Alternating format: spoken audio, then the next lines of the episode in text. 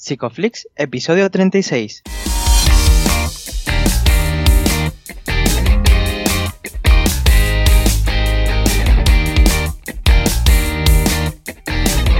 Bienvenidos a Psicoflix, un espacio de psicólogos para psicólogos. Un podcast donde entre todos buscamos ser cada vez mejores profesionales de la psicología. Aquí hablamos de todas las estrategias, técnicas y noticias de la psicología contemporánea, pero siempre con la evidencia científica que nos gusta defender. Hoy estamos a 14 de noviembre y estamos emitiendo nuestro episodio número 36, en el que vamos a hablar de la experiencia en salud mental como paciente y estudiante de psicología. Pero antes, recordaros que en psicoflix.com podéis registraros de manera gratuita y participar para conseguir acceso a más recursos terapéuticos. Yo soy Jeff Prasad, bienvenidos una semana más al podcast y como no, bienvenido Darío. Bienvenido a ti también, Jeff, por segunda o tercera vez, no sé. Si publicásemos los episodios que no se graban bien, estaríamos ya por el episodio 120, probablemente. Madre mía, es que es, que es todo mal, ¿eh? Todo mal, de verdad. Todo mal. Todo bueno, no quiero divagar mucho porque si no se nos va de la vida esto. Eh, hoy estoy muy contento por el episodio especial que tenemos eh, pero como siempre intento dejarte a ti, que se supone que tienes que hacer las presentaciones, pero como paso de la escaleta y tal, pues te dejo libertad para hacer lo que te corresponde. Muy bien, muy bien. Bueno, yo también tengo muchas ganas de hacer el episodio de hoy porque ya lo comentamos hace poco, ¿no? Y es que eh, nos gusta dar siempre distintos ángulos de la psicología, distintas visiones. Estuvo Denny con nosotros hace poco y habló de su experiencia como, como estudiante de psicología. Y hoy vamos a hablar de la experiencia eh, como estudiante de psicología, pero a la vez como usuaria y eh, paciente de eh, salud mental. Y tenemos con nosotros hoy a Janis. Bienvenida, Janis. Hola, muchísimas gracias. Gracias a ti. Bueno, sí que comentaros, pues eso, que yo sí que estoy un poco agradecida de, tener lugar en este tipo de espacios, que, creo que son necesarios. Es necesario que también tengamos como pacientes pues espacios en los que nos escuche profesionales de la psicología y se acerquen un poquito más a, nuestras vivencias. Eh, si queréis me presento un poco por encima para que me conozcáis un poco, mejor. Vale, pues yo me llamo Yanis, tengo 24 años, eh, estudio tercero de psicología a distancia en la UNED, aunque bueno, tengo un batiburrillo de asignaturas ahí mezcladas. También es verdad que soy integradora social, que eso a veces ni lo digo, ¿no? Pero bueno, es verdad que tengo esa formación. y bueno, eh, Sí, es importante, pero bueno, no sé, me he desligado un poco de, aquello porque tampoco tenía un objetivo profesional, sino más bien acercarme a la psicología posteriormente. Y bueno, pues, a nivel eh, personal, sí, por comentaros así un poco por encima mis intereses, a mí me gusta mucho la lectura, escribo poesía, como estudiante de psicología, pues me encanta leer sobre psicología y seguir informándome y además me interesa muchísimo la política, la política de calle, de activismo y también un poco pues estoy intentando aprender un poco de mm, política institucional o, académica, vamos a decir. Luego hay otra, otra parte que sí que me gusta cuando mm, comunico en depende de qué contextos, eh, para que me conozcáis también un poco mejor o saber desde dónde parte mi experiencia, es hablar de algunos condicionantes sociales que creo que son relevantes. Entre ellos, bueno, pues que sepáis que soy una mujer eh, bisexual, blanca, con, con educación pues europea, occidental, y pese que pertenezco a la clase obrera y que soy pobre, muy pobre, pues sí que tengo determinados privilegios como que, bueno, mi madre con mucho esfuerzo me puede ayudar económicamente en, algunas, en algunas circunstancias. Entonces esto me parecía relevante comentar. Sí, sí, sí, sí, sí, sí que lo es y no se suele comentar. Exactamente, exactamente. Bueno. Y bueno, claro, ¿de, dónde surge? Bueno, que siempre damos espacio a, los demás, siempre nos proponen un tema, pero en este caso has sido tú la que nos has comentado de hablar de este tema. Eh, ¿De dónde surge la necesidad? La necesidad os referís de comentarlo, vale, surge primero, obviamente, como oyente de vuestro programa eh, y defensora de él, eh, que se lo recomiendo a todo el mundo, le doy la chapa a mis familiares que no tienen igual tantos conocimientos de psicología, pero desde que aprendí un poco, un poco más sobre, sobre conductismo o las leyes o los principios del aprendizaje y encontré programas como, el vuestro o las terras de Pablo, pues sí que, sí que me parecía un espacio interesante para acercar a, bueno, a un contexto o un, un ambiente de la psicología que, en mi opinión, sí que defiende una psicología pues rigurosa y científica y que hay un conjunto de profesionales que sí que están, eh, ¿cómo decirlo?, mm, al pie de cañón con intentar mejorar las prácticas ¿no? de, la, de la psicología. Entonces, pues me parecía importante y relevante comentar cuál era mi experiencia como paciente. Además, es un caso especial porque aparte de ser paciente, pues tengo conocimientos de psicología, entonces creo que puedo dar un, punto que, puede resultar interesante. La verdad es que nosotros muy contentos porque es cierto que en alguna ocasión lo hemos comentado, de hecho tengo compañeros, sobre todo compañeras, porque estoy pensando en una en concreto que, que me lo mencionaba, la idea de, oye, ¿no sería interesante que, que, algún paciente o lo que sea que quisiese experimentar, eh, probar a contar su experiencia, pasarse por, por el podcast y nosotros encantados de que eso pudiese darse. Pero la verdad es que tampoco nos sentíamos del todo con la capacidad de pedirle a alguien que se abriese de esta manera. El hecho de que tú lo hayas pedido, nosotros es como una raya en el agua que, joder, encantadísimos. Por eso te digo que... Qué, bien, porque yo, o sea, para, para mí desde la otra perspectiva era como, jolín, igual les estoy condicionando a, a querer escucharme o igual se sienten, no sé, comprometidos a, darme un hueco. Bueno, yo estaba súper asustada cuando se hice la propuesta, pero sí, yo creo que resulta interesante y relevante también, ¿eh? que, acerquemos un poco... Eh, no, pues qué es lo que, no, qué, es lo que está sucediendo en, en la práctica, sobre todo clínica. Sí, sí, sí, exacto nosotros muy agradecidos de que estés aquí. De verdad que para nosotros eh, yo creo que es un acto de valentía, ¿no? También aparecer y contar lo que a uno le duele y cómo ha vivido esa experiencia en el sistema público, ¿no? En este caso también yo creo que es muy importante y también abre eh, un espacio a, a, la crítica, ¿no? Y decir que hay cosas que funcionan bien y seguramente hay muchas cosas que hay que mejorar y hay que darle la vuelta totalmente. Totalmente, es más, yo, yo creo que el punto que conecta en mi, mi experiencia académica con mi experiencia como paciente es un punto de activismo. Es decir, yo cada vez que reconozco, ya sea con la vecina del barrio o en un ascensor que padezco pues de ansiedad o que hay veces que no estoy bien, yo creo que yo más que un acto de valentía lo considero un acto de activismo social, de, de reconocer pues eso, de, de hacer de hacerle frente al pensamiento este hegemónico positivo que siempre tenemos que contestar que estamos bien cuando nos preguntan. Claro, te estás autovalidando tú y validando también que, eso existe al mundo. Exactamente, eso es. Y, bueno, ¿en qué, momento surge tu necesidad de contacto con, la salud pública?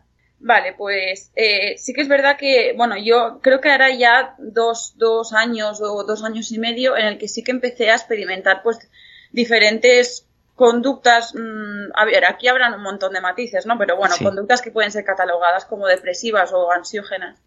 Eh, principalmente se, se, despuntaron un poco, empezaron a incrementarse en el ámbito laboral. Yo me independicé ya eh, económicamente hablando y claro, pues me vi obligada obviamente a trabajar, como casi todo el mundo, y empecé a conocer el mercado laboral y, sus, y sus requisitos y sus consecuencias, ¿no? Las circunstancias.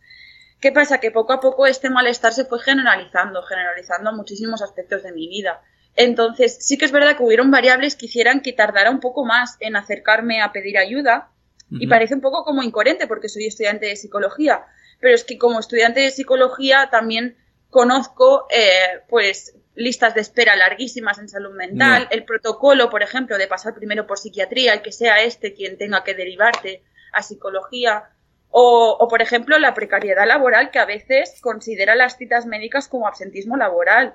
Y las bajas, en mi caso, por ejemplo, y no creo que sea un caso aislado, las bajas médicas, eh, obviamente ellos no conocen la razón, porque es un derecho que, nos pertenece a las trabajadoras, pero en cuanto hay una baja médica que dura más de una semana, a mí me han despedido. Entonces, este tipo de, circunstancias hacían que me, alejara a pedir ayuda, pero llegó un momento en el que yo era inevitable, o sea, o pedía ayuda o pedía ayuda.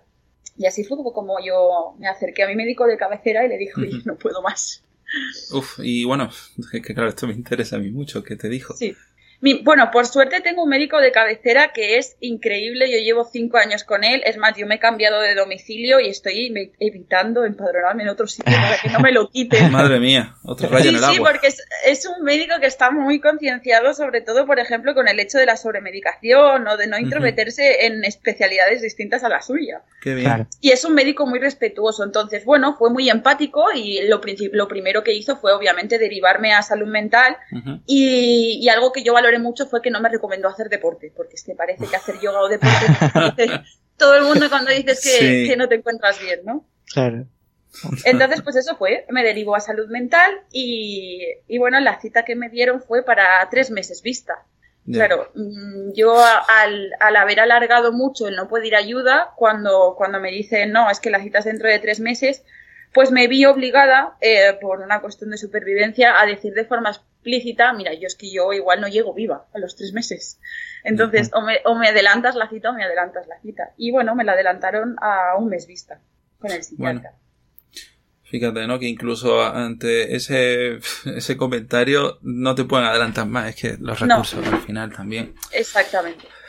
Exactamente. Y, es un problema, ¿no? Dentro de, la, de lo que es el sistema público, sí que vemos que los recursos para atender a la, a la, población de salud mental, ya, ya si son escasos para la población general, para una población en salud mental son incluso peores. o sea, es, es, una realidad lo que tú estás viviendo.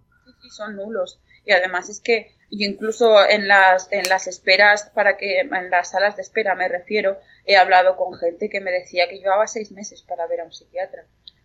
Estamos hablando de una problemática que es de salud pública y me parece que es bastante relevante. Entonces, me parece eh, incluso peligroso que una persona con un malestar psicológico que en principio, si no hay una primera cita, se desconoce cuál es su gravedad, tenga que esperar incluso hasta seis meses para ser atendida por un psiquiatra. Y ya ni hablemos de que primero la va a ver o nos va a ver el psiquiatra y este será quien valore si nos deriva o no a terapia psicológica.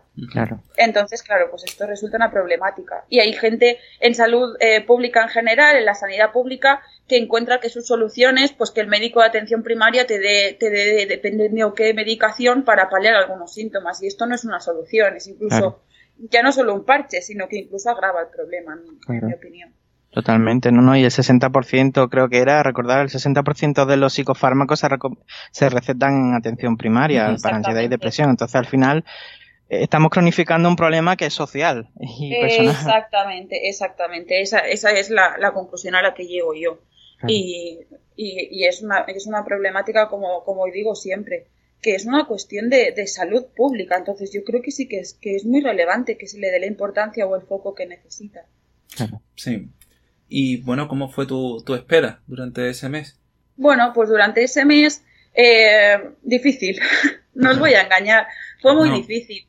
Sí que es verdad que, bueno, eh, eh, yo ya había aceptado porque era, era necesario la baja, labor, o sea, la baja laboral por, por la sintomatología que yo presentaba. Además, sí que es verdad que, que bueno, los altos grados de ansiedad que yo, que yo estaba teniendo me llevaban a, a diferente sintomatología física, como podía ser mareos, desmayos, etcétera. Entonces, bueno, pedí la, solicité la baja laboral y efectivamente se realizó un despido. Entonces, pues imaginar, o sea, agravó todavía más, porque ya no era solo la ansiedad básica que yo sentía, sino que además eh, los recursos económicos mm, pues habían vuelto nulos. Ya. Entonces fue difícil, pero bueno. y sentir esa carga de responsabilidad. Y incomprensión. ¿Perdón? Yo te hablaba sobre sentir la carga de responsabilidad injusta también. Sí, totalmente. Mm, y, Yo hablaba de la, de la incomprensión, ¿no? Que en ese momento, bueno, uno, una persona está mal y encima eh, cargas con la responsabilidad que ha dicho Darío, ¿no? Estás mal y tienes que cargar con la responsabilidad secundaria de, oye, que me han echado por, por estar mal. totalmente, totalmente. Además, es, es ver de forma directa cómo no se respetan derechos de las trabajadoras, porque estar enferma es un derecho. Y no comunicar la razón de por qué estás enferma es un derecho. Cuando a mí, por ejemplo, en el último empleo, en todos los empleos que he tenido, derivado pues esto de la, de la ansiedad eh, y de tener que verme obligada a solicitar una baja laboral, y mira que intentaba no hacerlo, me han echado. Entonces, en el último recuerdo que como llevaba varias citas médicas, eh, las cuales intentaba hacerlas lo más rápido posible y continuar con mi jornada laboral, me hicieron una especie de reunión en la que me decían que se consideraba que yo estaba teniendo un alto grado de absentismo laboral. Es decir, que tres faltas al trabajo de hora y media se consideraba que era absentismo laboral. Entonces, claro, esto es, esto es una, eh, una, yo creo que, ¿cómo, ¿cómo decirlo? Ahora me sale la palabra. Bueno, pues una forma de vulnerar los derechos de las trabajadoras. Mm. Y que repercute, obviamente, en nuestro malestar y en nuestra salud mental. No, no sé si en ese caso eh, ellos sabían eh, si el, motivo de, tu baja era por problemas psicológicos o no. Pues yo no, en un principio en esta empresa como se las daban de, de Cools, Wise y Mr. Wonderfulistas, pues yo me, me sentí en confianza de comentarles por encima, ¿no? Que estaba teniendo un poco de malestar y de sintomatología ansiosa y que estaba intentando solicitar, solicitar citas con, con psicología que intentaría que no repercutieran en mi horario laboral.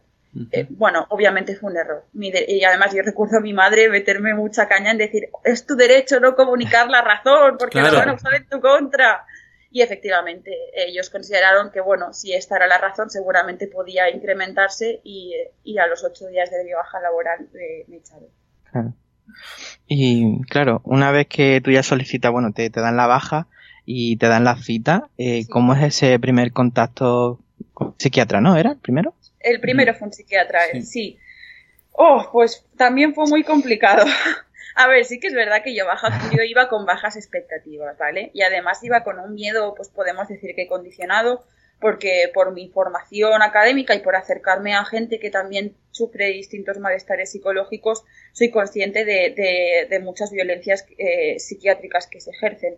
Entonces iba con un poco de, aversión. El, psiquiatra, obviamente, la, propuesta que me da principal es una, una, propuesta de terapia farmacológica para paliar los síntomas y además eh, lo refuerza en la idea de que la, terapia psicológica va a tardar en realizarse, porque la cita con el psicólogo era eh, después de un mes y las sesiones podían darse entre dos y tres meses. Entonces, claro, me decía, pues como lo vas a pasar mal, pues tómate estas pastillitas que seguramente con esto no te encuentres tan mal. Además, eh, bueno, el, psiquiatra, yo sí que encontré que al comentarle que tenía conocimientos en psicología, su respuesta se volvía un poquito más hostil. También, ¿no? sé si es que se veía amenazado a que yo dudara de algunas de sus opciones o de sus propuestas, pero ahí fue la primera vez que vi que tenía que tener cuidado con mis palabras y con mis conocimientos. Ahí, y, me asusté, la verdad es que me asusté, porque yo soy una persona que, como podéis estar viendo, tengo mucha fluidez verbal y no, no mido mucho mis palabras, y ahí fue como la primera vez que fui consciente de decir, oye, cuidado, cuidado que lo que digas puede ser usado en tu contra. Claro. Sí, porque cuando tú vas al médico y le dices que te pasa algo, él te da un diagnóstico, te da la cura y nosotros no nos oponemos a lo que él diga, ¿no? Pero con el, con el psiquiatra y en este caso con el psicólogo también, ¿no? Cuando nosotros mismos tenemos conocimientos eh, y experiencia en psicología, ¿cómo haces para que no te interfiera eso con tu forma de llevar la terapia? Es muy difícil, es dificilísimo. E incluso yo me he encontrado con distintas mm, perspectivas o distintas peticiones eh, por ejemplo, una, una psicóloga sí que me pidió literalmente que cuando entrara en su sesión me desligara de mis conocimientos en psicología. No sé si esta mujer se pensaba que yo tengo en la cabeza que me dice encender conocimiento, apagar conocimiento. Eh, vamos a ver. Y luego, por ejemplo, el caso totalmente contrario, que es con la psicóloga con la que ahora mismo estoy o sea, realizando un tratamiento psicológico, eh, reconoció el valor terapéutico que puede tener que yo ya tenga conocimientos en psicología, porque igual nos puede, nos puede facilitar pues algún, algún uso de vocabulario, que yo ya conozco algunos conceptos. Eh, sí que es verdad que yo, esto siempre lo digo en, mi entorno más cercano, hay, hay dos concepciones o dos premisas que a mí sí que me parecen relevantes a tratar y es, una, que yo sea estudiante de psicología o futura psicóloga no me hace inmune al malestar psicológico y esto mm. me parece importante. Y la segunda, que yo tenga conocimiento en psicología no hace que yo los pueda aplicar a mí misma. Es decir, yo tengo conocimientos teóricos, pero eso es como pedirle, no sé, a un cirujano que se opera a sí mismo. me parece un poco, pero de ahí a solicitarme explícitamente que yo me olvide de lo que sé, pues me parece, no sé, es imposible. Es que no hay otra forma de describirlo. Ya. Bueno, tiene mucho que ver con ese control del pensamiento y esa. Sí, efectivamente. bueno. Efectivamente, sí. A veces está también justificado por la formación, bueno, justificado, ¿sabes? Que es de, donde venimos. Mm. Sí, exactamente, exactamente. Yo es, es lo que he vivido, ¿eh? eh mm. Muchas veces pienso, jolín, es que están, están realmente realizando una práctica clínica que es lo que han visto, o sea, no se mm. salen del manual. Incluso eh, hay, hay, un ejemplo que me pasó hace muy poco, que, que en una terapia grupal nos dieron un, pues una hoja general que, que era de mil fundes, que bueno, yo no, no es que esté muy a, favor de, practicarlo, pero bueno, tenía que realizarlo. Y leímos entre todos eh, esta hoja en la que explicaba pues un poco, mm, no sé, lo que teníamos que hacer y se nos preguntó qué opinión teníamos. La mía era que parecía sacado de Mr. Wonderful. Otra chica comentó que le resultaban como poéticos, ¿no? Lo que ponía, porque ponía algo así como deja fluir tu pensamiento, rompe las rumiaciones, bueno, un poco así como chamánico, ¿no? Y la psicóloga reconocía que en todos los grupos todos eh, eh, encontraba como, como una dificultad de comprensión de ese tipo de material. Claro, yo le pregunté, oye, ¿y si encuentras que todas las personas nos cuesta entender este material, ¿por qué no se cambia? Y su respuesta no fue otra que decir, porque es el manual. Entonces, claro, a mí me pareció bastante relevante su respuesta. Obviamente yo no le contesté y no le dije nada, pero a mí me pareció bastante grave. Es decir, si estamos viendo que un manual no es eficaz en ninguna de las terapias grupales, ¿cuántas personas le habrán dicho que no entienden ese material y se ha visto obligado a tener que explicarlo? Estamos viendo que no es eficaz porque no se cambia o porque no se utiliza otro que sí que demuestre eficacia o evidencia científica. Es el problema de, de, meter cuando empieza a copiar manuales es algo que ya no, claro, es algo que ya no sale de ti y las respuestas que puedes obtener pues son un poco arbitrarias, ¿no? Meter con calzador eh, técnicas, intervenciones y demás que eh, podrían funcionar en algún caso concreto es absurdo. Al final te sientes como que, que se están haciendo cosas por hacer sin adaptarse a tu caso individual. Exactamente, exactamente, así es seguramente eso lo habrá vivido también, ¿no? Dentro de, tu atención eh, psicológica, ¿no? También. ¿A qué te refieres? No te, perdona. el, hecho de, estar encuadrado en una cosa y que, oye, si te pregunta algo fuera de eso, que, que ya no, bueno, ya no hay flexibilidad. Totalmente, es más, es, una de las cosas que yo me destaco como, como muy, muy relevante, sobre todo como, como pacientes. Y es, y es algo que a mí me da mucha rabia es el hecho de que yo, bueno, esto es mi análisis eh, personal, yo creo que el modelo biomédico se basa en, tratarnos mm. como sujetos pasivos, ¿no? Y algunos criterios eh, pues, categoriales de diagnósticos parece que, nos, nos ponen la etiqueta, que bueno, ahí ya se puede debatir si es útil o no es útil, pero esa etiqueta engloba pues una serie de, descripciones, de sintomatologías o, o de lo que sea, ¿no? ¿Qué pasa? Que parece ser que cuando ya nos, ya nos otorgan una etiqueta y nos catalogan dentro de, un, de una categoría, valga la redundancia, cualquier opinión que tengamos, cualquiera, sea de lo que sea, ya es susceptible de ser tratada como, como un síntoma. Y esto resulta súper invalidante, porque pese que yo tenga una, una, una, etiqueta, en mi caso puede ser TLP, o, y esto pueda ser debatible o dudable, yo soy mucho más que esa etiqueta.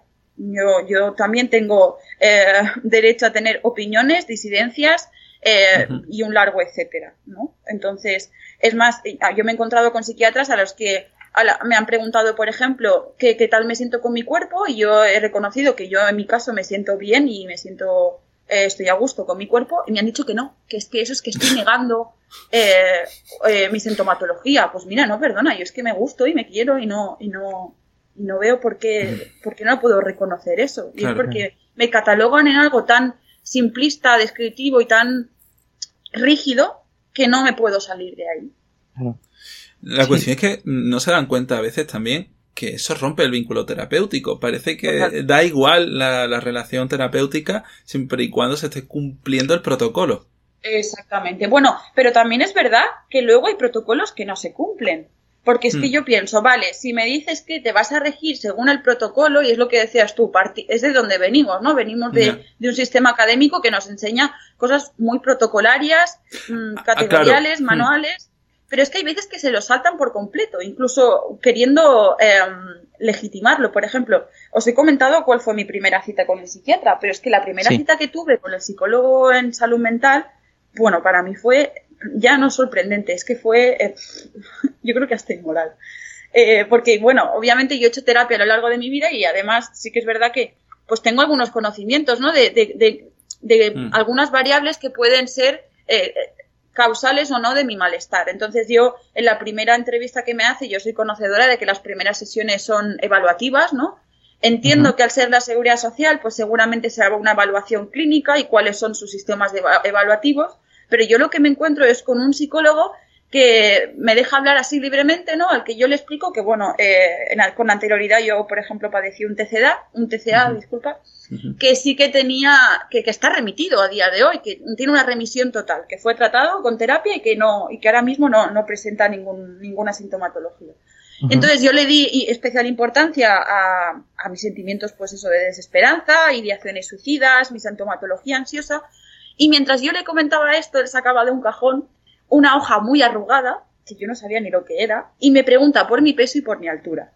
Con una regla busca mi IMC y me dice, mira, tú necesitas datos objetivos. Y tu IMC eh, indica un normopeso, entonces tú no tienes ninguna razón para sentirte mal con tu cuerpo. Claro, yo me quedé flipando, porque fue como, pero vamos a ver, primero, ¿qué procedimientos de evaluación clínica te indican que tienes que hacer esto?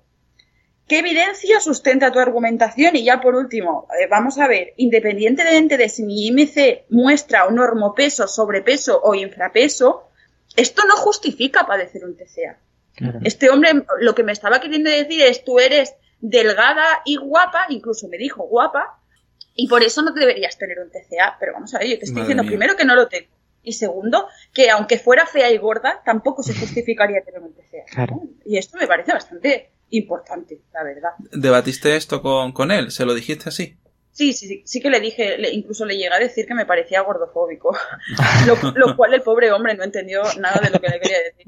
Pero sí que es verdad que, por ejemplo, eh, a posterior, cuando yo hice mucho énfasis en, mi sintomatología ansiosa, eh, puso en YouTube eh, relajación mil fundes un minuto, le dio la vuelta a la ah. pantalla y me dijo, bueno, como no entiendo muy bien lo que te pasa, ves haciendo esto, ponte en YouTube vídeos de relajación y te pones en el autobús a intentar practicarlo. Os estoy hablando de la primera sesión. Sí, sí. Claro, yo aquí ya me di por vencida y dije, mira, yo este hombre no lo quiero volver a ver. Esto no tiene ningún sentido, ni ninguna evidencia, ni rigurosidad ninguna. Entonces, eh, directamente rechacé el tratamiento y no, no le dije nada más. Claro, claro eh, pensar que rechazar el tratamiento no es nada fácil porque se considera también síntoma de, de, tu patología. ¿Sabes? De negatividad a querer ser tratada o, resistencia al tratamiento. Claro, poca conciencia del problema o algo, claro. Exactamente, exactamente. ¿Y qué pasa después de, esa primera cita? Bueno, pues pasa que yo tengo que pasar, debido a la baja laboral, por un tribunal médico, que son médicos, médicos generales, ¿vale? Aquí sí que eh, yo lo pasé realmente mal, porque bueno, yo les, les comenté que llevaba, yo creo que ya llevaba cuatro o cinco meses con un malestar claro, se iba grabando porque las citas eran muy largas, luego la atención ya veis cuál fue. Entonces yo les comentaba pues eso, que no me encontraba nada bien, que cada vez me encontraba peor. Y eh, estos médicos, era una doctora y un doctor, me dijeron que, bueno, yo les dije que tenía conocimientos en psicología y eh, me dijeron que da igual, que los conocimientos de psicología eran irrelevantes en lo que yo estaba sintiendo o padeciendo, que ellos eran médicos y que evidentemente eh, la ansiedad o la depresión son endógenas.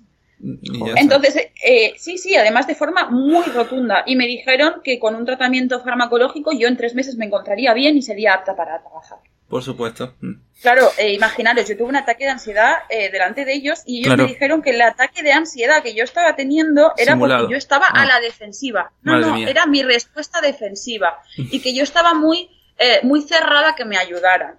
Claro, yo no podía, no podía ni respirar de lo que me estaban diciendo. Incluso algo que yo, que para mí fue, resultó bastante aversivo, es el hecho de que la, doctora cogió una hoja y un, y un, bolígrafo y me preguntó una serie de variables. Me preguntó si tenía pareja, eh, si estaba cobrando dinero por la baja laboral, me preguntó si tenía amigos y ella mm, indiscriminadamente ponía a mis respuestas un más o un menos.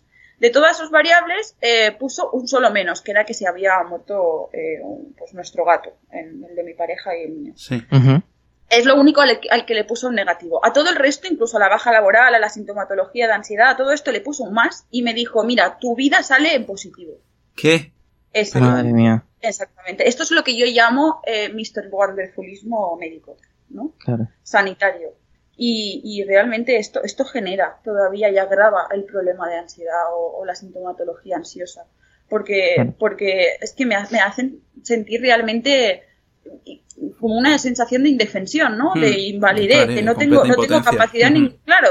Y además, cuando son tan tajantes en decirte yo soy médico, tú no, yo tengo la razón, tú no, hmm. eh, es muy difícil ponerte con ellos y a, debatir. Además, yo no voy con un objetivo de debatir conocimientos científicos, yo voy con un objetivo de solicitar ayuda. Es que no estás ahí para eso, claro, y enfrentarte a una falacia así, en fin, ya. Exactamente. ¿Cómo fue? Porque después de eso pues, se sentiría súper mal ¿Cómo fue reponerse ante eso? O sea, mm, pues Bueno, tuve que recurrir, eh, ese día sí que tuve que recurrir a, medicación de rescate porque tuve una ansiedad muy grande, muy grande. Además, mm, eh, es destacable que ellos como, como tribunal médico tienen el poder eh, legítimo de, quitarme o ponerme o, mantenerme la baja laboral, que son mis mínimos ingresos y que son los que sustentan pues que yo tenga un techo, una alimentación básica, y, poco más, porque tampoco es que yo gane mucho dinero. Entonces, claro, ellos tienen un poder por encima del mío. Hmm. Eh, entonces, pues este día tuve, tuve eso, tuve que pues, recurrir a medicación de rescate y empecé un nuevo tratamiento psicológico eh, mediante pues eh, un, una sanidad privada que tiene contratada a mi madre y me propuso, oye, prueba por ahí, ¿no? A ver, a ver qué tal. Y bueno, la sanidad pública pues ya vimos qué fue lo que hizo. Eh, cuidado que no quiero decir que todos los personales sanitarios de la sanidad pública actúen de esta manera, pero estoy hablando de mi experiencia.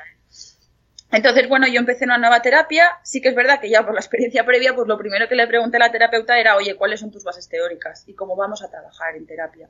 Y bueno, me dijo cognitivo-conductual, que parece que es que les encanta decir esto, pero luego me dijo que sus bases eran eclécticas. Y oh, de no lo soporto, no lo soporto, de verdad. O sea, ayer le comentaba a una amiga, digo, quiero poner un ejemplo gracioso. Y no se me ocurren muchos ejemplos graciosos, pero bueno, este es el que se me ha ocurrido, ¿vale? Para intentar hacer como una analogía para mí las bases eclécticas en psicología es como mezclar agua y aceite, hmm. que para, depende qué cosas, pues el agua te puede nutrir y el aceite también, ¿no? Mezclarlo y decirte, oye, mira, toma, tienes un caldito para el resfriado. en psicología, las bases eclécticas es mezclar cosas que son hmm. incompatibles con un afán de decirte, ah, pues toma, tienes la mejor terapia del mundo. Y esto no es real. Incluso yo creo que es contrario a la evidencia científica. Mm. Y además, bueno, ya hizo el apunte de que sus bases eran gestálticas. Entonces yo pues, me, asusté un poco, la verdad. Se, desmoronó el castillo. Claro, pero ¿qué pasa? Que yo ya aquí ya llevaba seis meses con, con síntomas muy graves y yo realmente necesitaba ayuda. Entonces, las opciones que tenía no eran muchas más. Así que yo acepté este tipo de terapia y bueno, tras 12 sesiones yo tuve que, tuve que dejar de ir, tuve que dejar de ir. Sí que es verdad que me quedé con una mala espinita porque me hubiera gustado poder comunicarle a la psicóloga que no estaba de acuerdo con algunas cosas, ¿no? Pero a veces es eso, se nos implanta un miedo a... Por esto que os comentaba antes, de que cualquier cosa que digamos se puede usar en nuestra contra, que es muy difícil poder comentar en terapia, oye, que no lo entiendo, oye, que no estoy de acuerdo con lo que me estás contando. Eh, y esto es lo que, lo que decíais antes. Mm, yo creo que rompe el vínculo terapéutico. Totalmente. por supuesto. Entonces, claro, sus explicaciones en 12 sesiones pues no iban más allá de decirme pues que yo tenía una niña emocional inmadura que necesitaba madurar y que y encajar o, o encontrar el equilibrio con mi adulta, mi adulta racional. Eh, luego, además, me hacía un montón de dibujos de cerebros y me decía de dónde venía, si del área prefrontal o occipital o no sé. Mira, lo siento, yo es que quiero saber cómo manejar mi ansiedad, cómo poder salir de casa o cómo poder levantar un pie de la cama después de cuatro días sin salir de la misma. Yo no quiero saber de dónde viene o de qué parte del cerebro viene el síntoma que estoy teniendo. Y no sé ni siquiera si viene de ahí, ¿sabes? Entonces, claro, la, imaginaros qué frustración y qué desgaste. Aquí ya llevaba yo, creo que entre siete y ocho meses de malestar psicológico muy, muy grave. Sí, al final los problemas se, van cronificando, ¿no? Por esa propia iatrogenia del sistema, ¿no? Exactamente, exactamente. Además, sí que es importante, pues, bueno, aquí empezaron a grabarse mis, mis ideaciones suicidas. Bueno, yo esto eh, lo, lo, hago siempre en, en, distintos contextos y es, hay veces que hago como pequeños avisos de contenido porque entiendo que hay personas que, que son sensibles a, a depender qué información. Entonces, bueno, sí que es verdad que eh, a partir de ahora, pues igual voy a hablar un poco de, de este tipo de conductas, de conductas suicidas o de ideaciones suicidas. Y si hay alguien que puede estar sensible ante ese tipo de información, vale. pues, pues le hago un pequeño aviso, aviso de contenido. Eh, claro, cuando, cuando yo empiezo a tener este tipo de ideaciones suicidas que cada vez se agravan más, yo me empiezo a preocupar de forma mm, importante por saber qué recursos tengo eh, ante estas situaciones.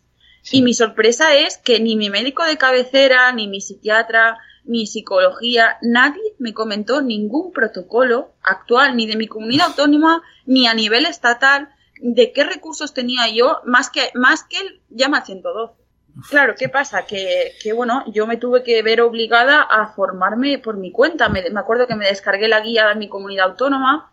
Una, una guía que en mi opinión, eh, como futura profesional, creo que necesita grandes modificaciones. Y recuerdo que la primera vez que hice uso de, de pues, llamar al 112, eh, la respuesta que me dieron fue el teléfono de la esperanza. El teléfono de la esperanza que que bueno, es una ONG o una asociación, por lo que tengo entendido, en la cual atiende personal que no es profesional sanitario y que la única formación que tienen son cursillos de cómo atender a alguien al teléfono. Eh, y recuerdo que llamé, bueno, imaginaros, ¿no? estar sola en casa con grandes pensamientos suicidas, eh, pues la situación era bastante grave. Pues llamé y, la respuesta, eh, lejos de frivolizar y de reírme, ahora, ahora me hace gracia, la respuesta fue, bueno, cuénteme qué le pasa Claro, yo pensaba, hostia, me está teniendo un meme de Twitter.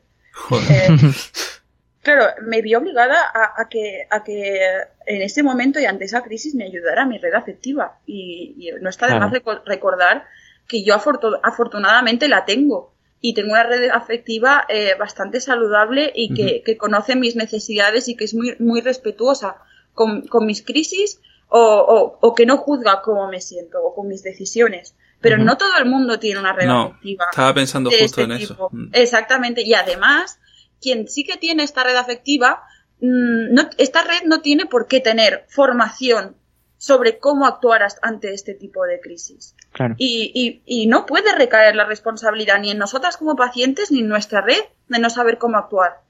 yo creo que es una responsabilidad social y, política que hayan protocolos de prevención y de, y de atención al suicidio que sean rigurosos científicamente y que, y que otorguen una atención de calidad y primaria, porque estamos hablando de que es una realidad grave, grave y en nuestro país creo, yo no me sé los datos de memoria, pero creo que las muertes por suicidio superan las muertes por accidente de tráfico. Sí, sí, sí. Y creo que es, que es una, una, importante reforma que se necesita dentro, ya no solo de la práctica clínica, sino de la política social, en mi opinión. ¿eh? Y, fue muy a tu favor sí, tu, tu, historia de aprendizaje moldeas ese pensamiento crítico que no todo el mundo tiene, que tú pudieses hacer frente a, un contexto como este, eh, es, es, una pena que sea una, un punto de suerte si que queremos ver la suerte así y que mucha otra gente no lo tenga y se está encontrando ante las mismas situaciones que tú sin poder hacerle frente. Exactamente. Por eso, por ejemplo, al principio hablaba de algunos privilegios, ¿no? Porque también es verdad que no, no hay que, no hay que saltarse condicionantes sociales como puede ser gente racializada que igual no tiene acceso a la sanidad pública. Y que igual mm, en una crisis como la mía puede tener miedo a llamar a, al 112 porque igual lo que, la respuesta que puede tener es que la deporten, por ejemplo. O, gente, por ejemplo, trans. Que, mm. que también tienen mm, violencias psiquiátricas muy agravantes dentro de, de las prácticas clínicas. Entonces, creo que sí que es importante tener en cuenta eh, determinados condicionantes sociales que nos impiden solicitar ayuda, que nos la mm. impiden y que nos la niegan también a veces. O luego, por ejemplo, hay algo que, a mí me, resulta bastante curioso, que es eh, uno de los grandes mitos que acarrea las ideaciones suicidas o las conductas suicidas, que es el mito este de que quien se quiere suicidar no lo dice porque eso es una llamada de atención. Sí, es un mito. Aquí, exactamente, es un mito, pero yo aquí lo que, lo que suelo comentar es que es un mito que en cierta forma lo que dice a mí me parece cierto. Yo llamo la atención, pero es que yo llamo la atención por una cuestión de supervivencia.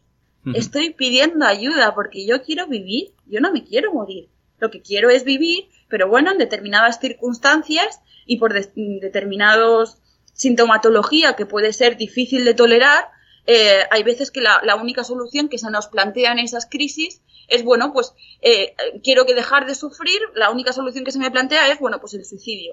Pero nosotros no nos queremos morir, lo que queremos es dejar de sufrir y esto es importante. Entonces, a mí me parece, me parece eh, no sé, mm, no sé cómo catalogarlo, pero me parece bastante inmoral que se valore de forma negativa que queramos llamar la atención. Jolín, es que estamos, mm. estamos pidiendo algo que, es una cuestión de supervivencia. Y claro, no, totalmente de acuerdo. Es que eh, estás diciendo tantas cosas tan interesantes que estamos los dos escuchando, intentando y además bueno, No, no, no, no te Bueno, este espacio es para ti, no para nosotros. O sea que...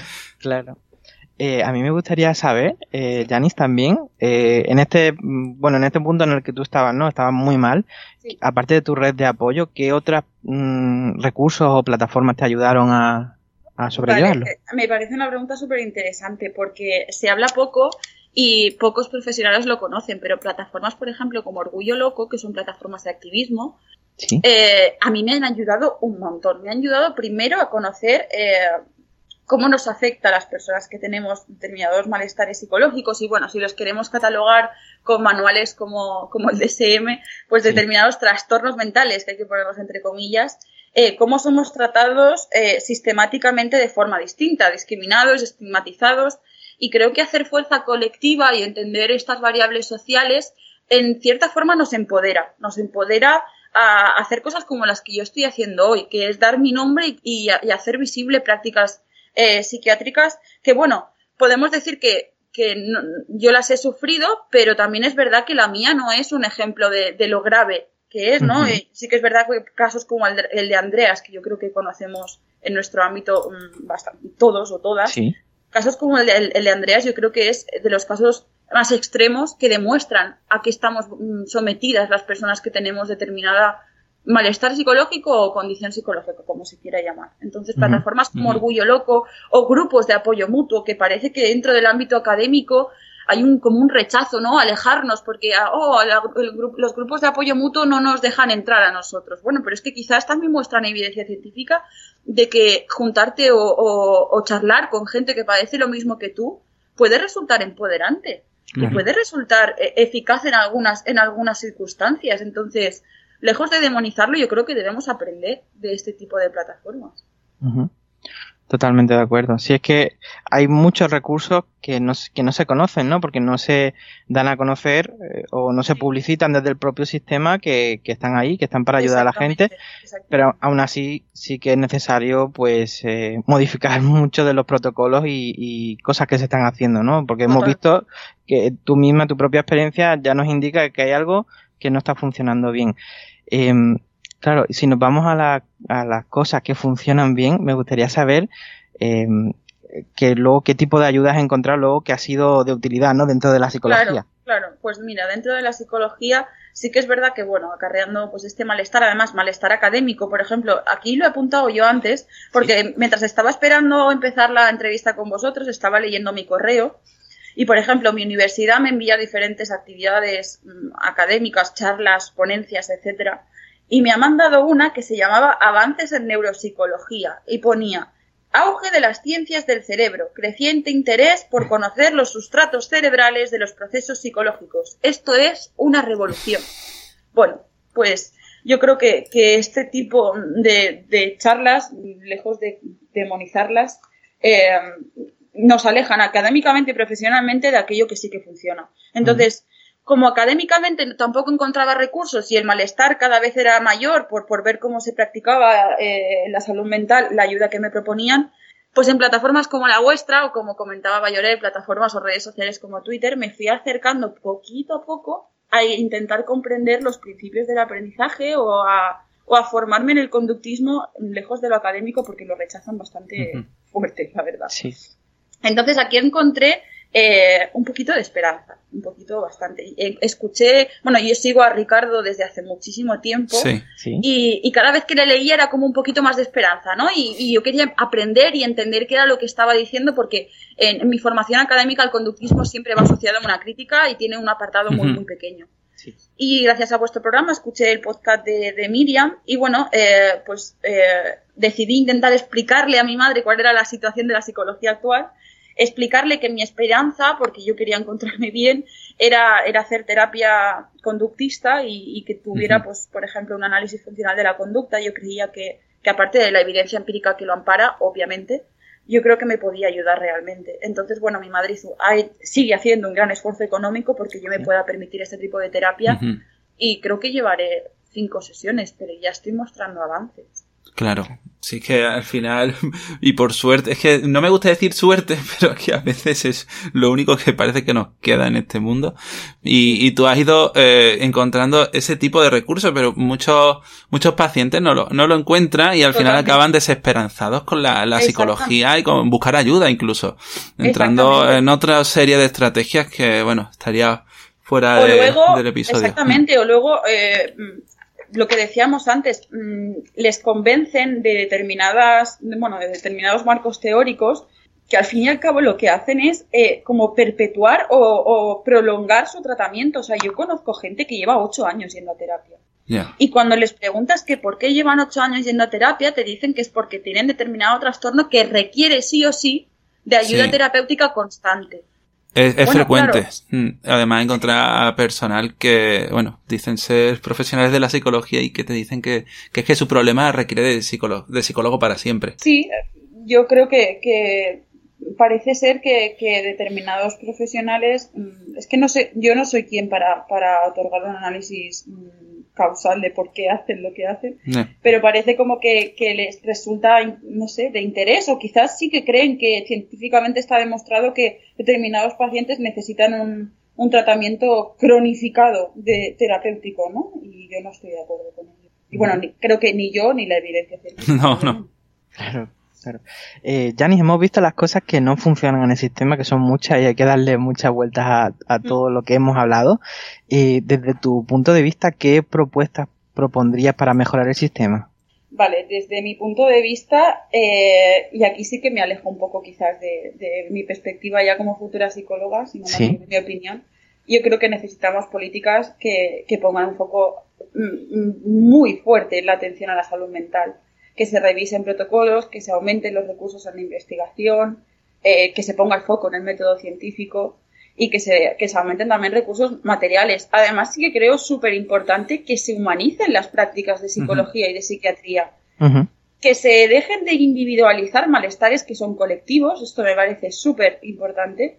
Y, sobre todo que los, los que ya somos, sois profesionales y los futuros profesionales de la psicología respetemos de forma tajante los derechos humanos y no y estemos en contra de determinadas prácticas que obviamente no los respetan. Eso, creo que es un poco mi conclusión. No, la, verdad es que me parece un análisis estupendo y te agradecemos mucho que hayas venido, que de verdad que hemos aprendido mucho contigo y muchas gracias por contarnos tu experiencia. Gracias a vosotros. Y, te tendrás que venir de nuevo. Vale, yo, ya te lo digo encantada, yo. encantada, Porque nos quedan cosas y estoy seguro de que mucha gente que nos esté escuchando querrán hacerte preguntas después de esto y, dará para dos, tres, cuatro episodios más. Y como no tenemos no tenemos intención de, de, acabar de este podcast. No, yo, estaré muy a gusto, también os digo, ¿eh? pero es que bueno, además hablo por los codos, pero, pero sí, yo estaré encantada de volver las veces que me digáis. Pues muchísimas gracias. Muchas gracias, Janice. Bueno, y vosotros que estáis escuchando ahí al otro lado, no vayáis muy lejos porque la semana que viene hablaremos del tratamiento de los trastornos de conducta alimentaria con Carlos Moratilla de Mover Psicología. Y nada, ya sabéis que si os ha gustado el episodio podéis recomendarlo a vuestros amigos, suscribiros a todas las plataformas y nos vemos la próxima semana, el próximo jueves, en un nuevo episodio aquí en Spotify, en iTunes o en iBox. Hasta luego. Hasta luego.